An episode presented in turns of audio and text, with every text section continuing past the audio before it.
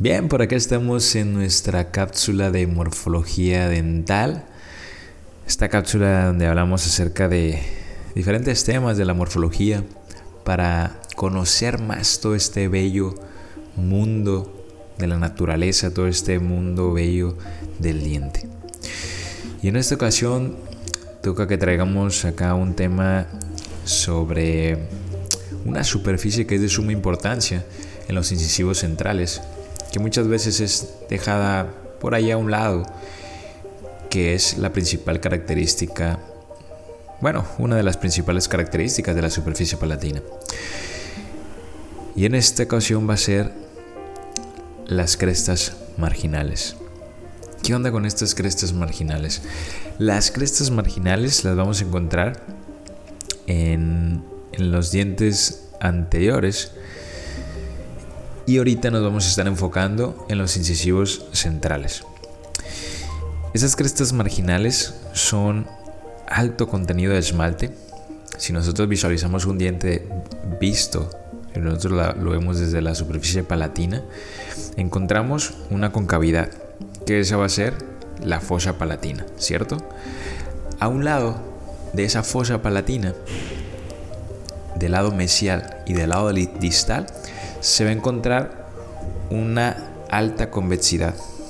estas altas convexidades que van a estar al lado del diente, al lado de la fosa palatina, mesio distal, estas, este alto contenido de esmalte van a ser las crestas marginales, que son las crestas que se prolongan hacia la parte incisal y delimitan también la parte cervical hacia el área del cíngulo. Ese es su, su principal recorrido hacia incisal y hacia el cíngulo, crestas marginales. Entonces tenemos una cresta marginal mesial y una cresta marginal distal que engloban la fosa palatina. ¿Ok? Tenemos otros componentes, otras características anatómicas de nuestro diente eh, incisivo central. Ahorita vamos a enfocarnos en las crestas marginales. Esas crestas marginales, ¿para qué sirven? Porque yo tengo que tener cuidado en ellas. Bueno, esto porque aquí principalmente se va a desempeñar la función de desoclusión, ¿ok? Aquí va a entrar toda la guía anterior. Nosotros tenemos que respetar a la naturaleza y reproducir en nuestra rehabilitación unas crestas marginales de forma correcta, guiándonos con una función del paciente.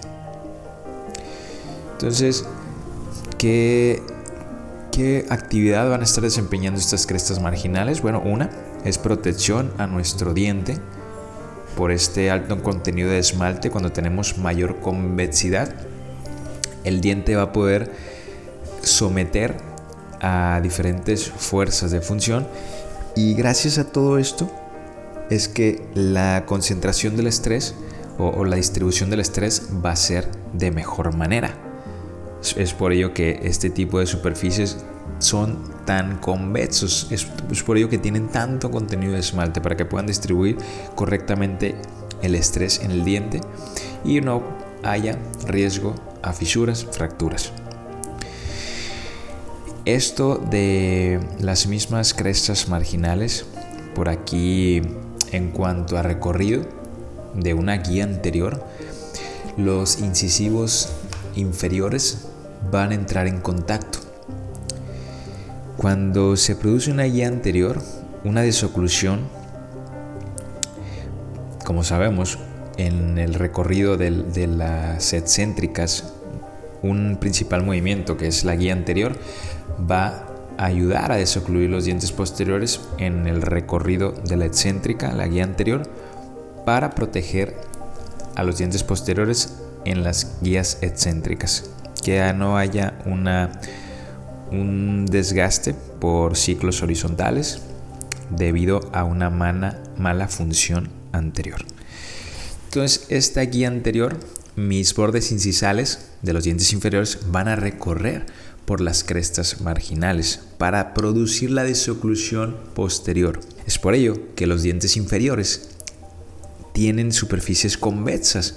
En la parte vestibular son muy convexos porque esa superficie vestibular y los bordes incisales van a ir recorriendo sobre las crestas marginales de los dientes superiores.